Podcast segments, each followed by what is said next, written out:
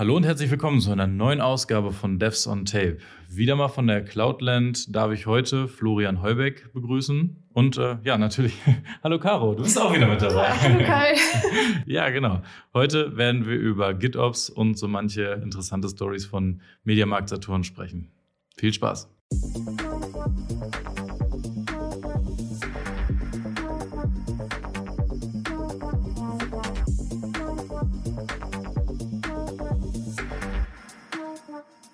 Genau. Hi Florian, wie geht's dir? Servus Kai, ja, hervorragend. Das, das würde ich sagen. Super. Ja. Das ist eine super Voraussetzung für unseren Podcast. Stell dich doch gerne mal für unsere Hörer vor und erzähl mal, was hast du bisher so gemacht und äh, wo bist du unterwegs? Ja, ähm, Florian, habt ihr jetzt schon gehört, was ich gemacht habe? Was machen Entwickler? Entwickler machen tolle Sachen, äh, generieren Umsatz für ihre Firmen, haben Spaß, primär Spaß, so ein bisschen unser Lebenszweck und Ziel, Spaß zu haben, würde ich sagen. Äh, nee, ähm, ohne Spaß. nee, ich arbeite bei Media Markt Saturn Technology.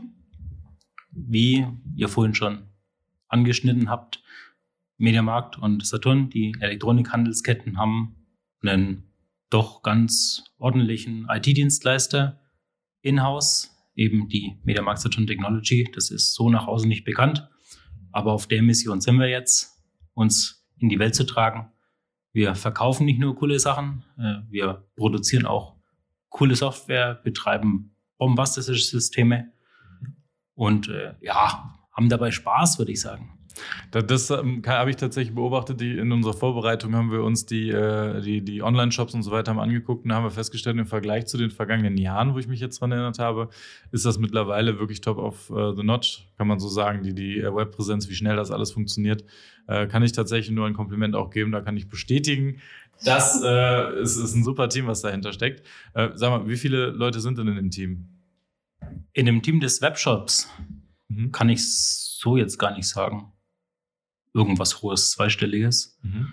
Ähm, die Tech, also unsere Tech-Gesellschaft an sich, hat um die 1000 Mann und Mädel. Mhm.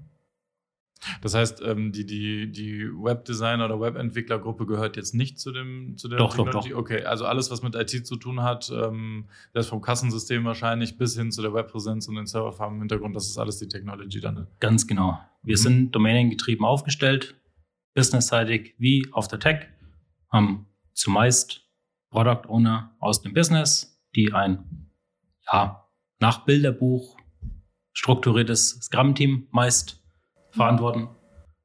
Und da sind wir interdisziplinär unterwegs. Mhm. Und der Webshop an sich besteht aus einigen Produktteams. Aber da wir, genau wie du angesprochen hast, auch die Systeme im Markt selbst bauen, großteils und betreiben, haben wir natürlich für den Markt spezifische Produktteams und allgemeingültige Produktteams. Wir sind mit einer ganzen Mannschaft hier auf der Cloudland. Da haben wir Leute aus eigentlich allen Bereichen dabei. Produktdaten zum Beispiel. Wir sind als Händler natürlich massiv abhängig von unseren Produktdaten. Entsprechend haben wir einige Teams nur, um Produktdaten anzubieten, Qualität zu sichern, zu beschaffen, aufzubereiten, so dass der Kunde eben das, das bestmögliche Angebot und die bestmögliche Darstellung seiner Wünsche von uns erhält. Dann, dann schlagen wir nochmal den Bogen nochmal ein ganz kleines Stück zurück. Du hast gesagt, du bist Entwickler und du äh, sorgst für Umsatz für, für die Firma. Das wünschen wir uns alle, aber so hast du ja mit Sicherheit nicht angefangen. Du wirst ja nicht von Tag eins sich hingesetzt haben und Umsatz generiert haben. Wie bist du denn in die IT gekommen in dem Fall? Jetzt vielleicht bei Mediamarkt Saturn gestartet oder wo hat da der, das erste Mal so für dich das Herz für IT geschlagen? Das Herz für IT schlägt tatsächlich seit der Schulzeit. Also ich, äh, ich wurde geboren, ging in die Schule, ähm, ging in die IT und bin da als Entwickler ausgebildet worden und seither da geblieben. Ich habe natürlich ein paar Stationen durchlaufen, bis ich bei Mediamarkt Saturn hier so gelandet bin. Aber letztendlich, ich äh, bin und war immer Entwickler. Mhm. Dann habe ich tatsächlich Funk so ein bisschen äh, erfahren, dass das äh, Mediamarkt Saturn, also die Technology-Gesellschaft jetzt, die ihr, äh, von der du gerade sprachst, sehr viele Freiheiten Richtung Innovation äh, hat, dass sehr viel ausprobiert werden darf. Äh, vielleicht gibt es uns da mal einen kleinen Einblick.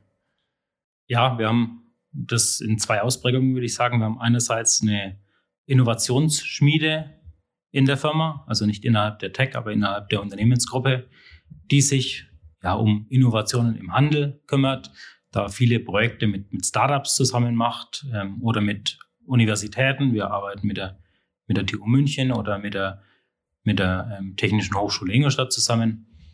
Und ja, ihr habt es vielleicht unten bei uns am Stand gesehen. Zum Beispiel haben wir in einem Kooperationsprojekt mit der TU, München ein, ein VR-Spiel entwickelt.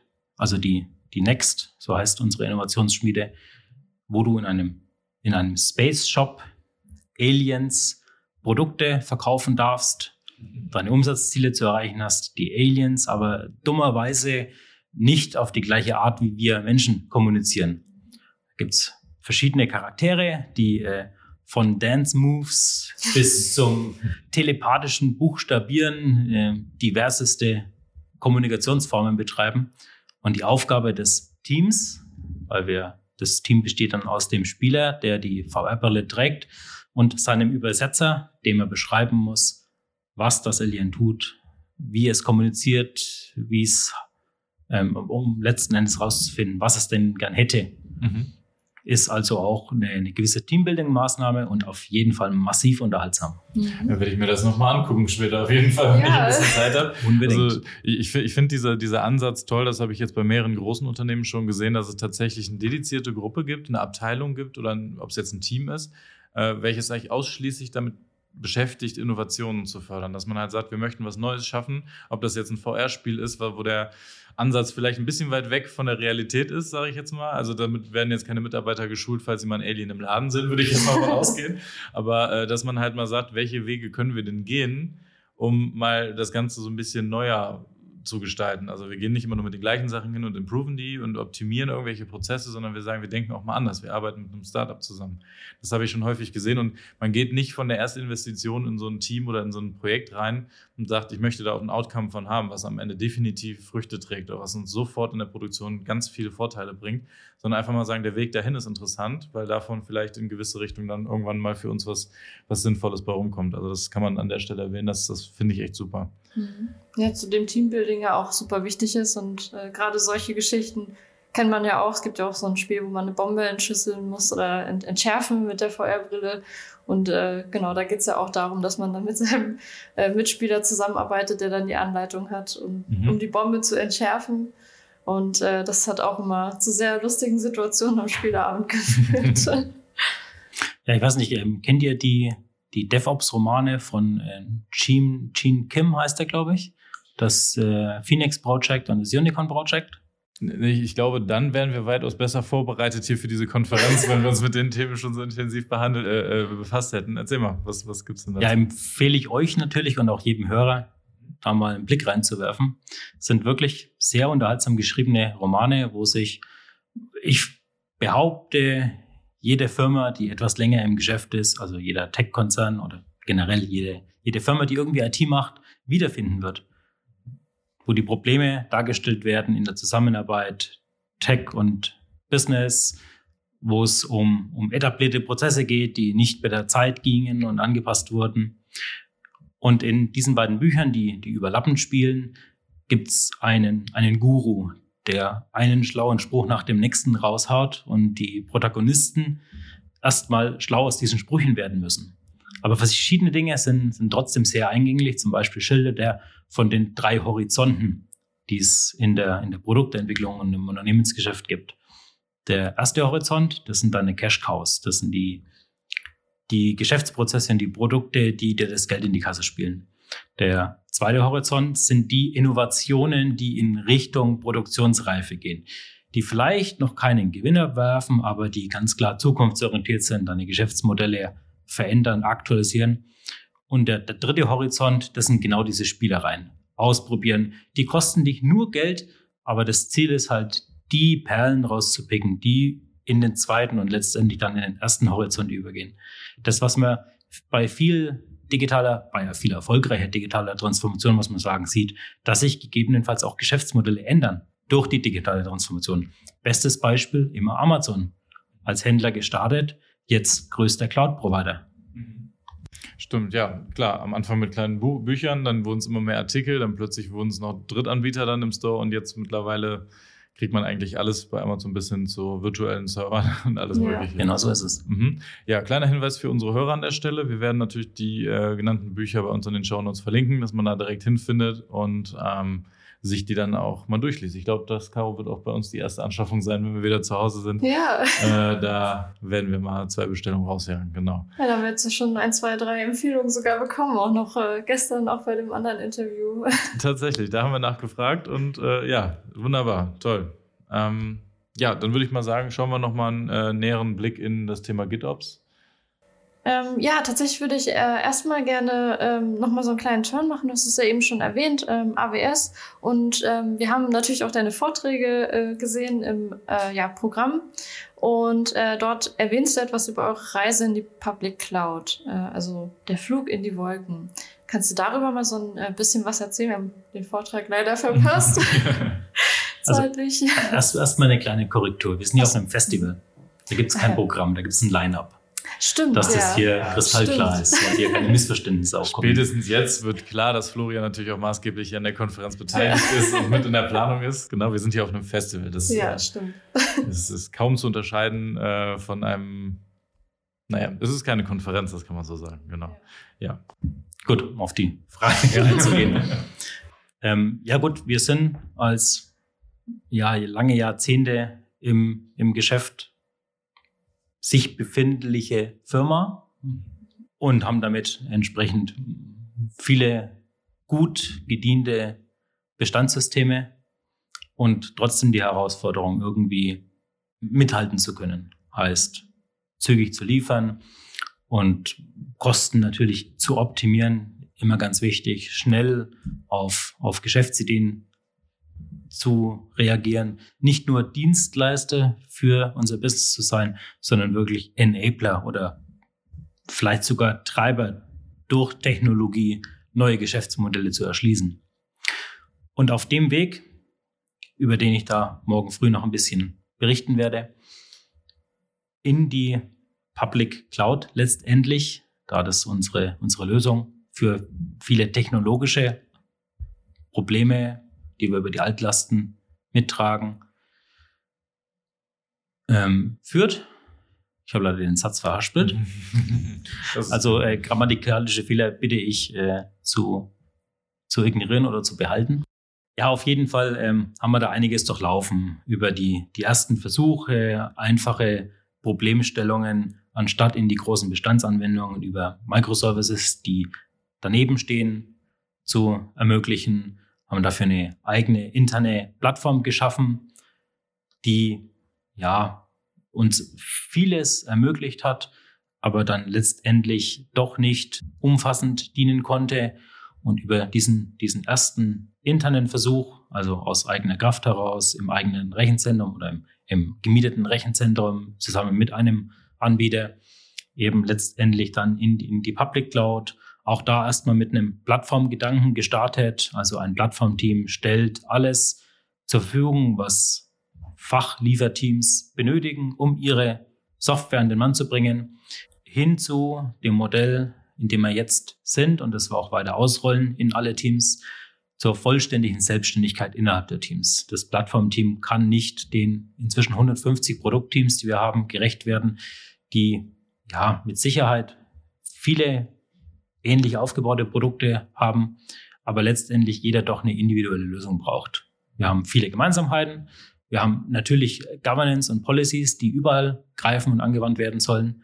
Aber letztendlich hat jedes Produktteam nicht nur fachlich, sondern auch teilweise vom, vom Team-Setup her und von den Persönlichkeiten im Team andere ähm, Anforderungen. Ich kann nicht ein, ein Plattformmodell auf alle anwenden. Das funktioniert schlichtweg nicht. Wir haben es versucht, es geht nicht. Und unsere Lösung da dafür ist, innerhalb der Teams eine, eine allumfassende Befähigung zu schaffen, dass die Teams von der Infrastruktur, die unterstützen durch ein Plattformteam, ähm, zugänglich gemacht wird. Wir nutzen dafür Terraform. Also unser Plattformteam baut Terraform-Module, die von den Teams wiederverwendet werden. Aber letztendlich sind die Teams für ihre gesamte Infrastruktur virtuelle Infrastruktur zugegeben und natürlich verwaltet Dienste primär selbstverantwortlich, ähm, betreiben die auch selbst, ähm, entwickeln natürlich ihre Softwarelösungen selbst oder integrieren Serviceanbieter, da wir selbstverständlich versuchen, nicht alles in-house zu bauen, sondern primär unsere Alleinstellungsmerkmale, da wo wir schnell reagieren müssen oder wollen, ähm, wo wir sehr kundenorientiert unterwegs sein wollen und höchst individuelle Lösungen anbieten wollen.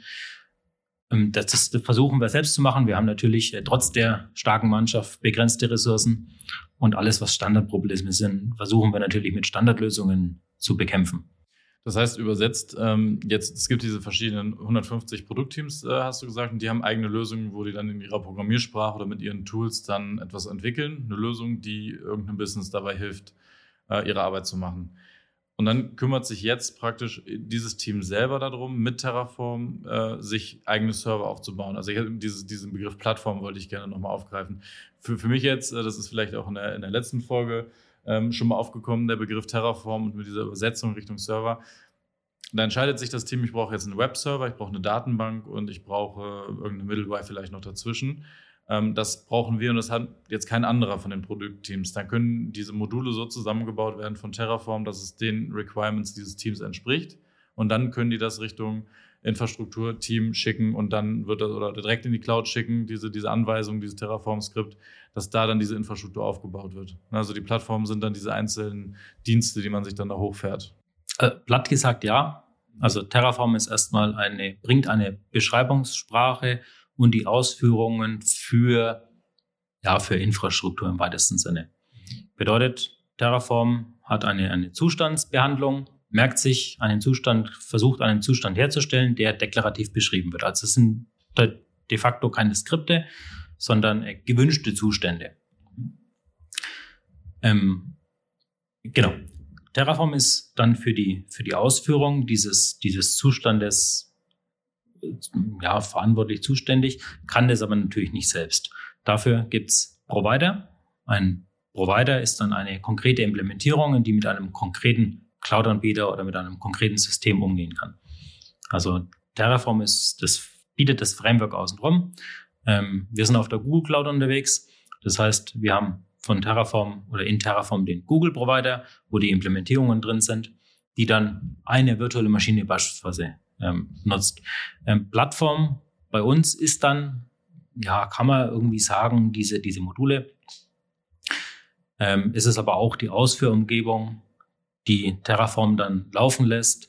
Es sind die Tools, die den Teams bereitgestellt werden, um einen, einen Terraform-Plan, dass die, die ähm, Voransicht dessen ist, das Terraform tun möchte, wenn es dann, dann darf, ähm, voranzeigt. Ähm, und ich habe mich schon wieder verhaspelt. Vielleicht, ähm, um es ein bisschen verständlicher darzustellen. Ähm, Terraform-Modul beschreibt deklarativ, ich möchte einen Kubernetes-Cluster haben. Das äh, kann ich jetzt so sagen, weil wir primär mit voll verwaltetem Kubernetes unterwegs sind. Das heißt, wir nutzen die Kubernetes Engine, die uns der Cloud-Anbieter bereitstellt und verwalten das Kubernetes nicht selbst. Mhm. Also ich sage Terraform, ich möchte einen Kubernetes-Cluster haben, das soll diese Maschinen verwenden, soll zwischen diesen Größen skalieren. Das beschreibe ich in Terraform unter Verwendung des Kubernetes-Moduls, das mir die Cloud-Plattform bereitstellt. Also die, zum, äh, zur Erläuterung, die Cloud-Plattform, so nennt sich unser Plattformteam, das sich um diese Module und diese, diese Geschichten kümmert. Ähm, das checke ich ein als Git-Repository. Du hattest vorhin schon äh, GitOps angesprochen, Caro. Wir machen, soweit es geht, alles in Git und deklarativ. Das checke ich ein. Dann läuft ein Terraform-Plan los, der zeigt mir, was wohl passieren würde. Und wenn es erfolgreich ist, dann darf ich diese Änderungen in den Hauptzweig einfügen, ähm, also mergen in der Git-Sprache.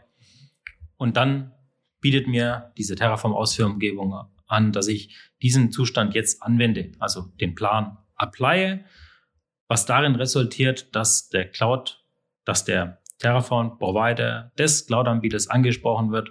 Du, Kubernetes-Cluster, machen, jetzt.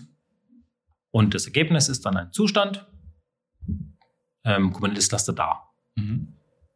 Und wenn das, wenn das Projekt und das, das dann gemerged in dem Hauptzweig, wenn das da reinläuft, da existiert dann vielleicht schon so ein Skript von den ganzen anderen Lösungen, die da drin liegen. Und dann ist das, was ich dazu reinmerge, dann praktisch nur die Differenz und bedeutet einen Dienst in dem Kubernetes-Cluster, was vielleicht schon da ist, dann noch dazu wahrscheinlich, ne? Exakt. Ich habe einen Gesamtzustand, ich füge eine Änderung dem Gesamtzustand hinzu, also entweder ich mache wirklich eine Änderung oder ich füge eine neue Ressource dazu. Was Terraform letztendlich anlegt, sind in seiner Sprache Ressourcen.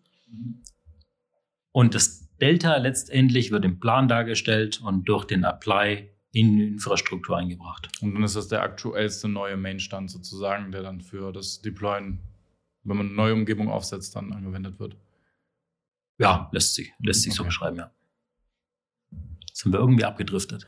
Ja, das ist super interessant. Ich, ich finde das auch so. Also wir werden definitiv mehr Wissen hier mitnehmen, als ja. wir erwartet haben. genau. Ja, wir hatten das äh, vorhin schon, da würde ich jetzt tatsächlich gerne einen kleinen Schwenkel machen. Ähm, und zwar hört sich das sehr automatisiert an, was es ja auch sein soll. Dafür macht es ja wahrscheinlich auch. Ähm, und wir hatten vorhin schon das Thema, dass du, ja, ich sag mal, so eine provokante These aufstellst, ähm, zumindest aus meinem Kontext äh, heraus, dass man äh, Deployment Fridays auf jeden Fall machen sollte. Oder warum, warum sollte man sie nicht tun? Und ähm, genau, inwiefern unterstützt euch das dabei? Oder das ist nochmal ein ganz anderes Thema, äh, was eigentlich noch gar nicht so viel damit zu tun hat. Erstens mal ist Freitag ja auch nur irgendein Wochentag. Es ist zufälligerweise der Wochentag, der vor dem Wochenende, wo keiner arbeitet oder im Regelfall keiner arbeitet ist. Also man hört es vielleicht langsam raus, dass ich laut geschluckt habe, als es, als es darum ging, äh, Freitag zu deployen. Das ist seitdem ich in dieser Branche arbeite, in der Entwicklungsbranche, ist das eigentlich ein absolutes No-Go gewesen bisher. Äh, es wurde mal gemacht und dann eigentlich auch zügig abgeschafft, weil die Konsequenzen halt äh, das Wochenende schwer beeinträchtigt haben.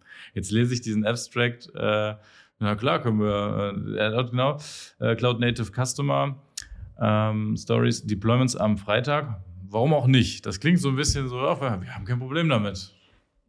Wir haben das natürlich auch getan wir äh, sind auch äh, lange Freitagabende äh, gesessen und letztendlich äh, mussten wir zurückrollen. Ähm, nur ähm, anders als äh, vielleicht andere haben wir es dann nicht gelassen, sondern eine Lösung gesucht. Und wir haben eine Lösung gefunden. Ähm, scheinbar habt ihr meinen Talk ja nicht besucht. Entsprechend äh, ja, seid, seid, seid, ihr nun verpflichtet, das, euch das GitHub-Repo, das ich für diesen Talk geschaffen habe, anzuschauen. Sehr da ist ein Tutorial, eine Step, ähm, Step-by-Step-Anleitung drin, um das Beispiel, was ich dargestellt habe, nachzuvollziehen. Ähm, letztendlich ist es, wie du angesprochen hast, Caro, eine, eine Automatisierung. Ich ähm, automatisiere in meinem Beispiel einen Canary Rollout. Bedeutet, ich, ich schalte nicht mein, mein neues Deployment, meine neue Version sofort scharf, sondern ich stelle sie neben meine Funktion, funktionierende Version.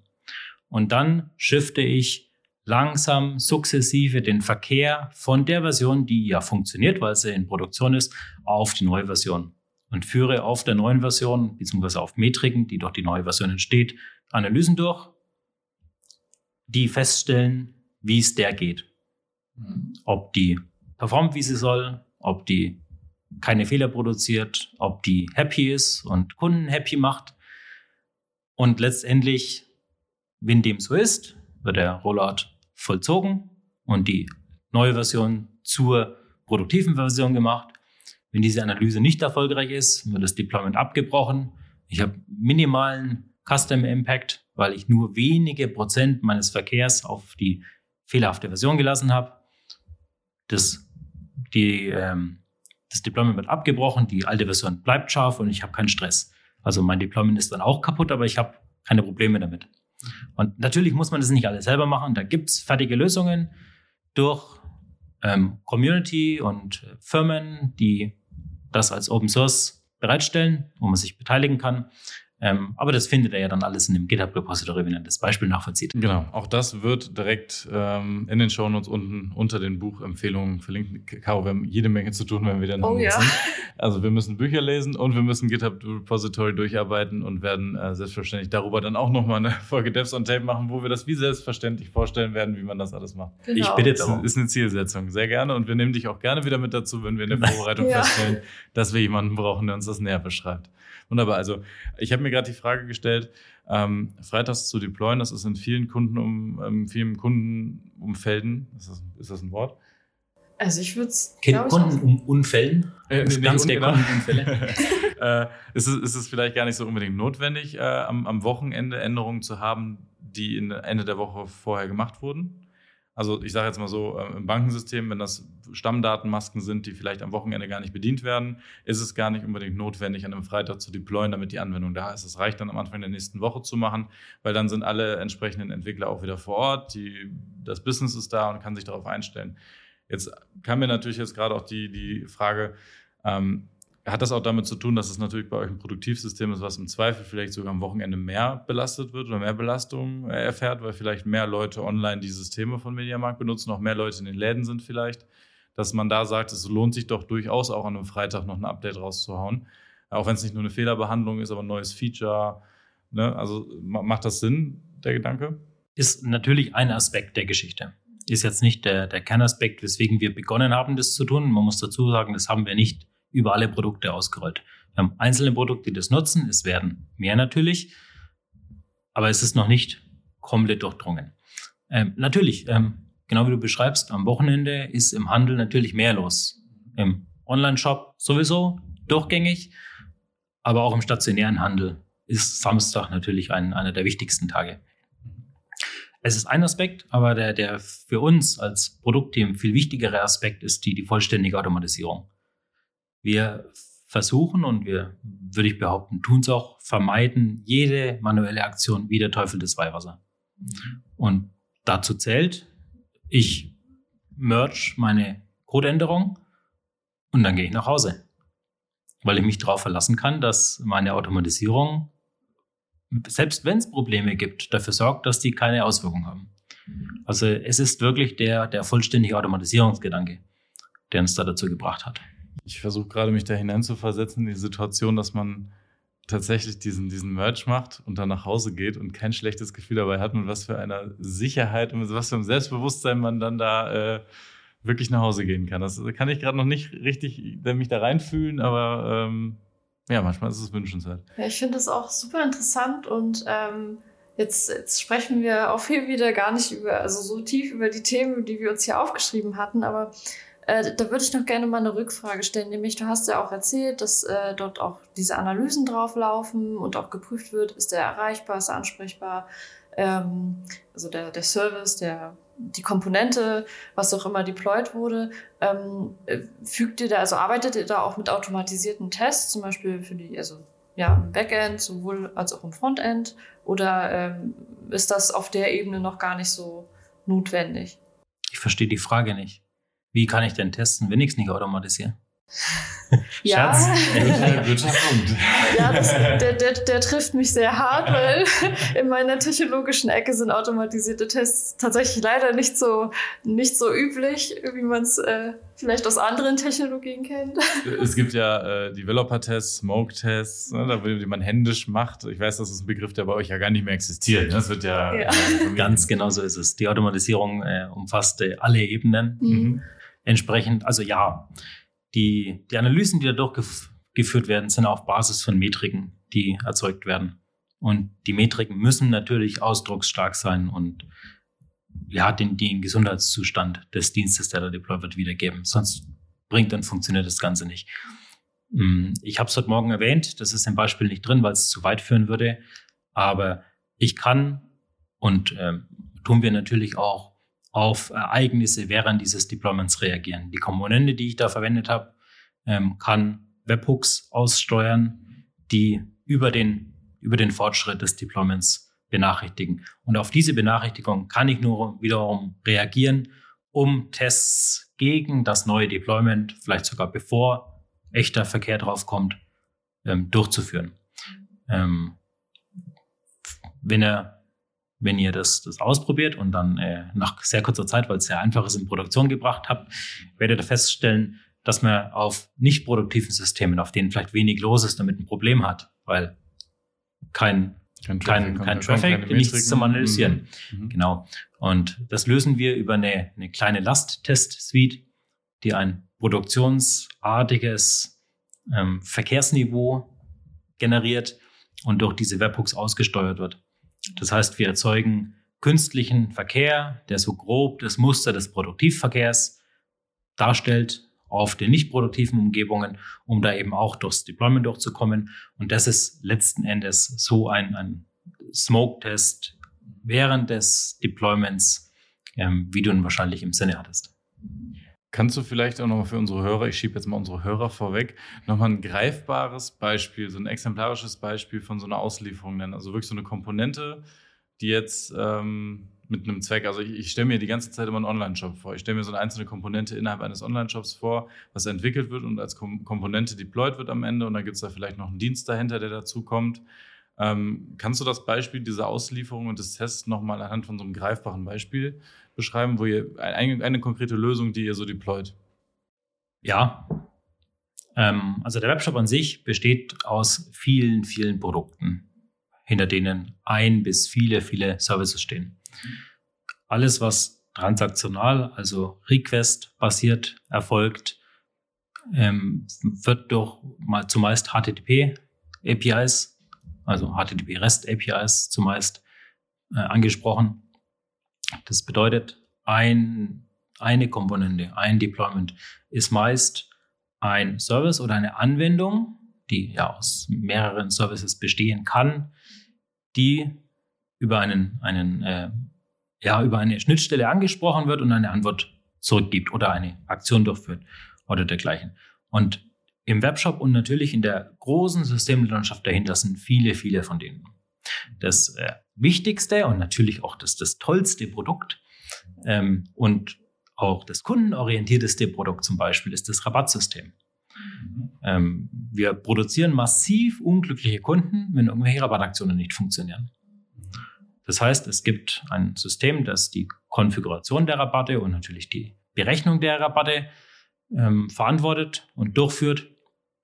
Und ähm, dieses System wird natürlich, weil wir maximalen Kunden, Kundenzufriedenheit anstreben, ähm, auch durch so ein entsprechendes automatisches Canary Deployment gesichert.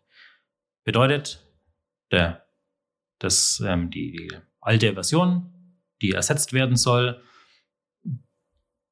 funktioniert. Ähm, ein neues Feature oder ein, ein, eine Fehlerbehebung gibt es so ja nicht. Wir produzieren ja primär Features, weil äh, Fehler machen macht keinen Spaß und hatten wir zu Beginn. Äh, Spaß ist unser höchstes Ziel. und jetzt habe ich es wieder verhaspelt. Genau, das ist die Rabattaktion, die alte, die funktioniert noch, die, die, die Feed, das genau. Feature selber, also und kommst du mit deine, wieder parallel. Deine, deine Rabattberechnung funktioniert oder sie funktioniert nicht. Und das ist die Metrik, die verglichen wird, ganz, ganz platt gesagt. Also der, der Webshop sind viele, viele, viele Services, die zusammenspielen. Mhm. Das heißt, du hast einen Frontend-Part, das ist ein Eingabefeld und ein Button.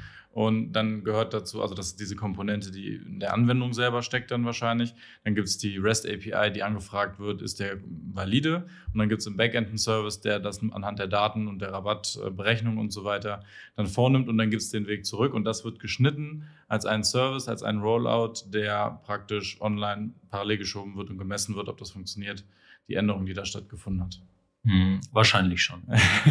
ja, das ist die Frage, aus, aus zwei verschiedenen Welten. Wir kommen ja aus der, aus der Webentwicklung. Und deswegen versuchen wir das auch mal vom Frontend so ein bisschen zu erklären und zu verstehen, wie jetzt da so ein Feature geschnitten wird, was da ausgeliefert wird. Aber ich finde, das ist greifbar mit dem, mit dem Rabattsystem und ähm, ja, wir werden natürlich auch Rabattcodes in die Shownotes packen. Das ist kleiner Spaß. genau, da müssen die, die müssen die Tipps reichen für die Shownotes, die wir gaben. Ja, aber die finde ich lohnen sich auf jeden Fall jetzt schon. Ja, definitiv. Auch ohne Rabattcodes. Ja, dann, dann äh, gehen wir doch über zu dem Teil, den wir jetzt in dieser Cloudland hier machen. Ähm, und zwar Kategorien haben wir eingeführt. Das genau. machen wir jetzt in dieser Runde und äh, starten wieder mit der ersten Kategorie namens rein hypothetisch. Florian, wenn du einen technologischen Trend in den letzten Jahren ungeschehen machen könntest, wer, welcher wäre das? Ja, du hast es letztendlich selber angesprochen, dieser, dieser ganze Frontend-Schwachsinn da. Ich meine, das, äh, diese, diese Logik im Browser ausfinden, dieses, dieses ganze dieses ganze seltsame, seltsame Zeug, was da passiert, weil es die einzig wahren Oberflächen sind natürlich serverseitig erzeugt. Es, wie sonst macht man Oberflächen. Caro, was machen wir mit Gästen, die in den äh, Kategorien jetzt plötzlich provokant werden? Nein, kleiner Spaß. Ja. Klar, also äh, Entwicklung, alles was Richtung Frontend geht, ähm, wir halten uns da jetzt mal vorsichtig zurück, weil wir kommen aus dieser Ecke schon wie schon erwähnt. Äh, das würdest du halt gerne ungeschehen machen und äh, keine Webanwendung mehr anbieten, die im Frontend arbeiten, sondern einfach nur REST APIs. Ähm, ist korrekt oder eben Kommandozeilen-Clients natürlich. Ja, sehr, sehr, schön. Okay. Nee, ihr, merkt schon nicht, nicht vollständig ernst gemeint. Äh, natürlich, natürlich steckt überall ein, ein, bisschen äh, ein, ein Quäntchen Wahrheit. Nein, ich äh, bin ganz klar äh, Backendler. Mhm. Und ähm, ja, jetzt inzwischen über die, die Reise, die ich morgen noch schildern werde, auch ein klein bisschen Infrastrukturler, zumindest äh, oberflächlich, äh, einfach virtuell. Ähm, aber mit, mit Freunden kann ich gar nichts anfangen. Die muss es auch geben, weil sonst funktionieren auch Rabattaktionen nicht. Okay, dann die zweite Kategorie, ganz privat, Florian. Ähm, welche Rolle spielt in dein privates Umfeld bei der Ausübung deines Berufs? Ähm, bist du umgeben von Geeks oder hältst du dich privat davon fern, damit du bloß die Trennung zwischen Beruf und ähm, Privatleben gewährleisten kannst? Gut, privat muss man jetzt ein klein bisschen zweiteilen, weil ich äh, neben meiner ähm, Tätigkeit, die mein Leben finanziert, ähm, noch an der Java User Group Ingolstadt mhm. beteiligt, ist das vielleicht das falsche Wort, aber in der Organisation involviert bin. Das heißt, so ein kleiner Teil des Privatlebens ist auch durch die Community geprägt. Ähm, jetzt auch beginnend mit der Cloudland und hoffentlich vielleicht noch ein bisschen mehr. Und dann natürlich der gesamte familiäre Teil ist äh, jenseits von, von Tech. Mhm. Also im familiären Privatleben äh, existiert der, der Computer nur, um die, die, die Früchte unserer Arbeit, äh, also unsere, unsere ähm, Einkaufsmöglichkeiten zu nutzen. Die nicht gerade bei Mediamarkt Saturn sind, weil das wäre ja dann wieder äh, Richtung. Verstehe Arbeit. die Frage nicht. genau. Ja, spannend. Also äh, tatsächlich Kai und ich, wir haben auch schon mal festgestellt, dass es bei uns auch sehr unterschiedlich ist. Du Kai, du bist ja eher ja privat mit, ähm, ich sag mal, IT-fremden mhm. ähm, Menschen unterwegs. Ich habe eigentlich fast nur Nerds äh, in der Familie und in meinem Freundeskreis. Ja, ist immer ganz, ganz spannend, wie da so die Verteilung ist. Ähm, ja, ich würde gerne auf die nächste Frage kommen, und, äh, beziehungsweise die nächste Kategorie, das wäre der Konsum. Ähm, und zwar für uns immer ganz interessant, weil wir auch schon mal eine Folge darüber gemacht haben, ist, wie konsumierst du News und neues Wissen? Also benutzt du Twitter, Newsletter, Bücher, Zeitschriften, äh, ja, äh, Podcasts, YouTube-Videos. Ähm, wie, wie bildest du dich da weiter? Ja, ja. Also alles, alles. All, all, all, das genannte ähm, ist ein bisschen, bisschen themenabhängig. Also ich, ich bevorzuge ein gutes Fachbuch, wenn ich mich tief irgendwo einarbeiten muss oder will. Will, ist ja alles nur zum Spaß. Mhm. Ähm, aber ansonsten, um auf dem Laufenden zu bleiben, äh, letztendlich all die von dir genannten Medien. Also ich habe ja schon erwähnt, wir haben schon mal einen Podcast darüber gemacht, auch wie man das so strukturiert, weil wir hat, man hat ja sehr, sehr viele Informationen über all diese Kanäle. Und gut, du hast jetzt schon angedeutet, äh, dass du, dass es halt vom Thema abhängt, welchen Kanal du benutzt. Aber wie, wie strukturierst das, du das für dich? Weil, also jeder kennt es wahrscheinlich, in der Twitter-Timeline schwimmen auf einmal so drei, vier interessante Artikel rein. Man markiert sich die, man liest sie vielleicht mal, vielleicht mal nicht. Ähm, man nimmt sich das vor. Wie, wie handelst du das? Ist es immer ein bisschen mit der, mit, vom aktuellen Kontext abhängig. Ähm, also wir arbeiten an einer konkreten Lösung oder wir haben ein konkretes Problem, dann ist man, dann, dann äh, ja, reagiert man eher auf die Themen, die da irgendwie dazu beitragen und der Rest wird ignoriert. Ignorieren kann man es nicht, aber ähm, ich glaube, ihr versteht. Also ich, ich habe ein analytisches Problem, also reagiere ich auf irgendwelche Tools, die mir bei einer Analyse helfen oder ähm, Artikeln oder wie auch immer. Ähm, und, und ansonsten, gut, man findet immer wieder Dinge interessant. Die schaut man sich dann an, dann hat man wieder eine konkrete, großartige Problemlösung und macht sich dann auf die Suche nach dem Problem, das man damit lösen kann. Es geht in beide Richtungen, stimmt. Mhm. Also ist ähm, letzten Endes dient es dann wieder der Spaßmaximierung. Ich habe eine tolle Lösung, ich, ich muss die dann irgendwie irgendwo einsetzen weil ich weiß, mein Leben ist ohne diese Lösung ähm, nicht das gleiche wie mit. Mhm. Wenn man dann noch ein passendes Problem dafür findet, ist man dann am glücklichsten. Ne? Dann passt wieder alles. Genau, als kleinen Callback auf äh, dieses Deployen am Freitag, was mich immer noch nicht ganz loslässt, muss ich ehrlich sagen. Schaltest du ähm, dein Handy nachts aus? Eigentlich nicht, nein. Aufgrund der Erreichbarkeit oder einfach nur, weil es dich morgens weckt? Ähm, zum einen, weil es mich morgens weckt. Ähm, zum anderen, weil es egal ist. Unsere Systeme arbeiten fehlerfrei. Ich äh, erwarte nicht, dass da ein Anruf kommt. Ähm, warum soll ich mir die Mühe machen und das ausschalten? Was die äh, Podcast-Hörer nicht sehen, ist das breite Grinsen, was Florian gerade hat, weil er wieder erwähnt, dass er es nur zum Spaß macht, keine Fehler auftreten.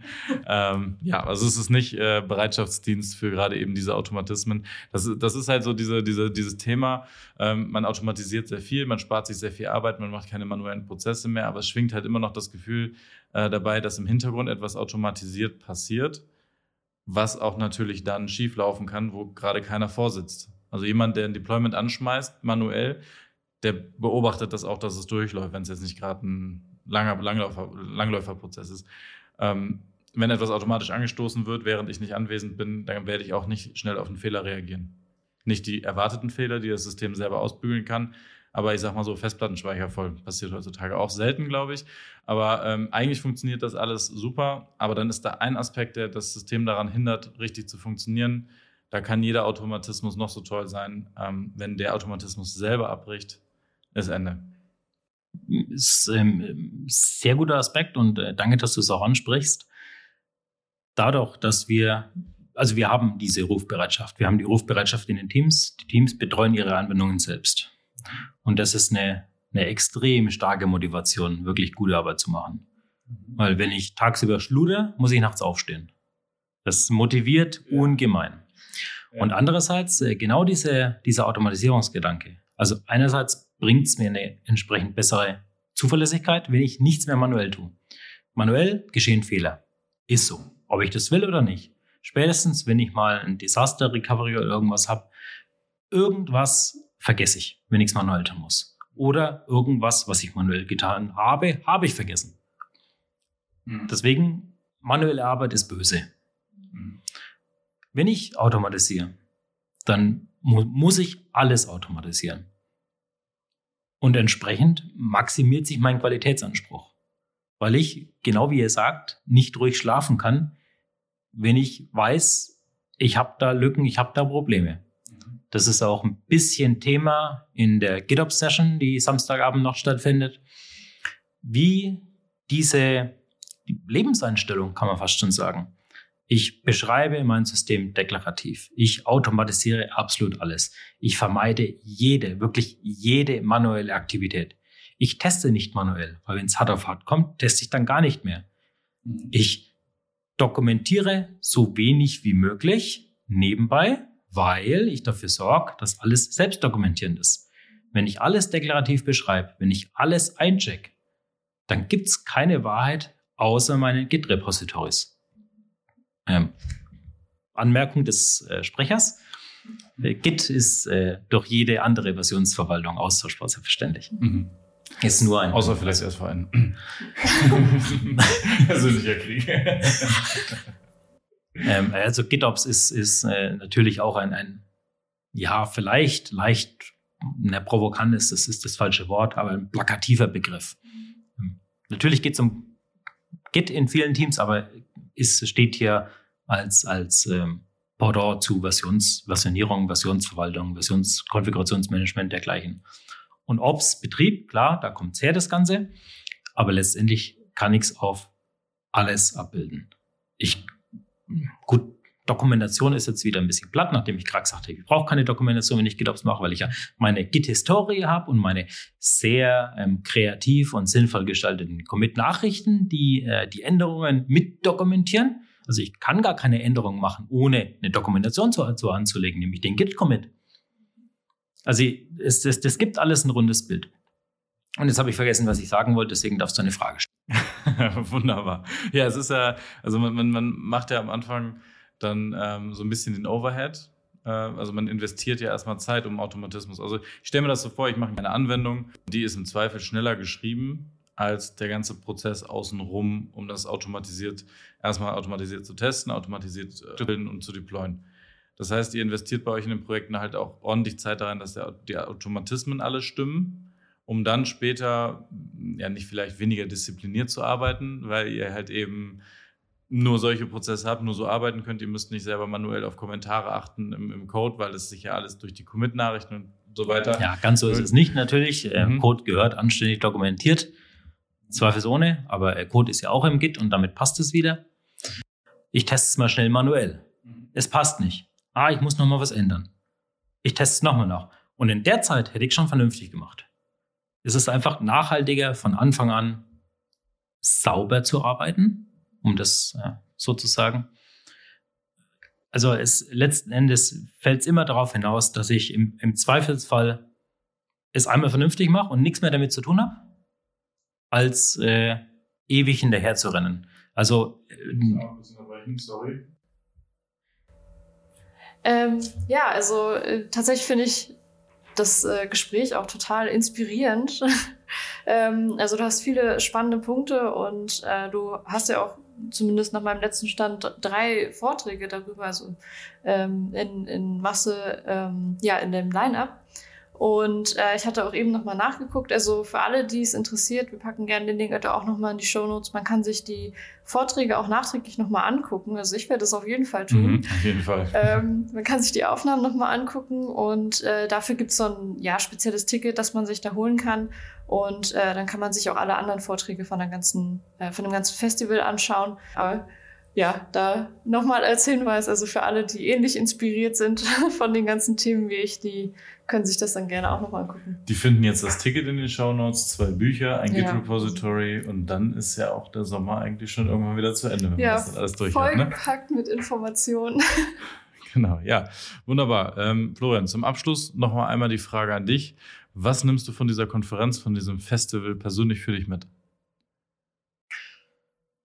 Also einerseits bin ich absolut beeindruckt, was die, die ja, mehr oder weniger dafür neu gegründete Community auf die Beine gestellt hat. Das, ähm, also ein ganz großes, großes Lob an das, an das Kern-Orga-Team.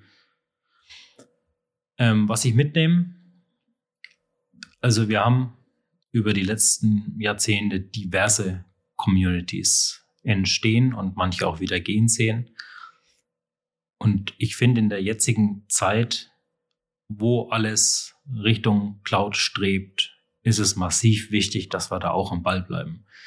Also ich nehme mit, dass wir die deutschsprachige Cloud Native Community und ähnliche Gruppierungen oder eher angeschlossene Gruppierungen weiter stärken müssen, das äh, weiter ausbauen müssen. Wir haben zig Java User Groups in Deutschland. Ich würde mich freuen, wenn wir bis zur nächsten Cloudland ähm, auch eine vermehrte Anzahl an, an Cloud-nativen User Groups oder generell ähm, Softwareentwicklung, Softwarebetrieb, ähm, IT-Communities haben und einen regen Austausch untereinander. Die, wir, die, die Trennung, die wir früher hatten, ähm, Betrieb, also Ops, Datenbank-Admins, äh, Netzwerker, Tester, Entwickler und die vielen anderen Disziplinen.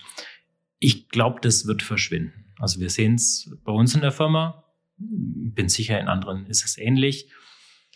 Die, die Rollen gehen fließend ineinander über. Natürlich hat jeder immer noch irgendwo seinen Fokus, der äh, auf maximalen Spaß ausgerichtet ist. Aber letztendlich, es, es wird immer breiter. Ich kann heutzutage nicht mehr nur meine Software schreiben und an eine QA-Abteilung übergeben oder an ein Betriebsteam übergeben. Um wirklich qualitativ hochwertige Systeme, also dem Problemfeld der Problemstellung perfekt angepasste Systeme zu bauen, muss ich den gesamten Stack beherrschen. Mhm. Also außer Frontend natürlich. Frontend ist raus, Frontend braucht kein Mensch. Diese Provokation kann also, Nein, Schatz, aber äh, also Frontend, Backend sind natürlich immer noch äh, Themen, aber da haben wir ja saubere Schnittstellenvereinbarungen, an die wir uns halten. Da müssen wir uns auch nicht weiter sehen oder anderweitig sprechen. Das ist gar kein Thema. Nein, ähm, also gerade äh, es ist, es, wir haben Parallelen auf beiden Seiten. Im Frontend kannst du nur vernünftig arbeiten, wenn du deine Umgebungen, deine Umgebung im Griff hast, die dann dein Browser ist. Mhm. Im Backend gerade auf virtuelle Infrastruktur kannst du nur perfekt arbeiten, wenn du auch deine Infrastruktur unten drunter im Griff hast. Deine Softwarelösung darauf abgestimmt ist, wenn du die für deine Softwarelösung perfekte Infrastruktur verwendest. Sehr eingänglich die richtige Datenbank für die aktuelle Problemstellung. Sehr, sehr einfach. Entsprechend ist es mit, dem, mit der Laufzeitumgebung. Ähm, ich kann alles auf Kubernetes deployen. Vielleicht ist es nicht mehr das Richtige. Ich kann alles serverlos machen, also äh, vollverwaltete Dienste verwenden. Ist mit Sicherheit auch nicht immer das Richtige. Ich brauche für jedes Problem die passende Lösung. Und das kann ich nur entscheiden, wenn ich ja ein ganzheitliches Verständnis habe. Einerseits dessen, was ich tun will, und andererseits, wie ich es auf dementsprechenden Stack ganzheitlich umsetze. Also nur die Software schreiben und über den Zaun werfen funktioniert nicht mehr. Ich muss wissen, wofür schreibe ich sie. Ich muss wissen, was mache ich selbst, wo verwende ich einen verwalteten Dienst. Wo stelle ich eine Infrastrukturkomponente dazu? Wo baue ich es in die Anwendung ein? Was mache ich selbst gar nicht, weil es einen Managed Service dafür gibt oder einen Drittanbieter, von dem ich das günstig dazu kaufen kann, der, der das mit Sicherheit besser kann wie ich, weil es sein Core-Business ist. So dass ich mich um mein Core-Business kümmern kann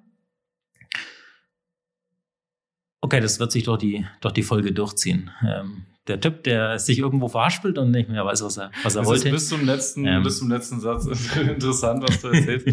Also, ich glaube, ich glaub, ihr, ähm, ihr, ihr könnt mir folgen, auch, auch wenn die Pointe jetzt fehlt. Definitiv. Die kann sich ja jeder auch ein Stück weit dazu denken. Oder wir packen sie einfach in die Show Notes und dann halt nur die Ergänzung auch noch. Da ist ja noch ganz viel Platz äh, nach hinten raus. Du nimmst also für dich von der Konferenz auch mit, dass du sehr gerne weiterhin die Community-Arbeit fördern möchtest, dass du da gerne zu beiträgst und am liebsten all die verschiedenen User-Groups, ähm, äh, dieses, die es jetzt im Java-Umfeld beispielsweise deutschlandweit schon gibt, auch im Cloud-Native-Umfeld sehen würdest und dass sich das alles so ein bisschen mehr auch zusammenrafft, weil ja jetzt mittlerweile alle mehr zusammenarbeiten sollten. Das hast du sehr schön zusammengefasst. Außer die Frontendler, ne? Das ist das möchte ja, ich aufgreifen, ja, aber gleich nach der Aufnahme nochmal. Wir, wir sind ja tolerant und, und inkludierend ist. Äh das, das war jetzt ein ja. schönes Schlusswort, dabei belassen wir es. Wir unterhalten uns gleich weiter, lieber Florian. Äh, in diesem Sinne möchte ich mich schon mal zumindest von den ähm, Hörern und von dir, Caro, verabschieden. Ja. Vielen Dank fürs äh, Teilnehmen in dem Gespräch und äh, für diese tolle neue Folge Devs on Tape. Und in diesem Sinne noch ein schönes Festival zusammen und ähm, alles Gute für die Zukunft. Ja, ciao. Vielen Dank.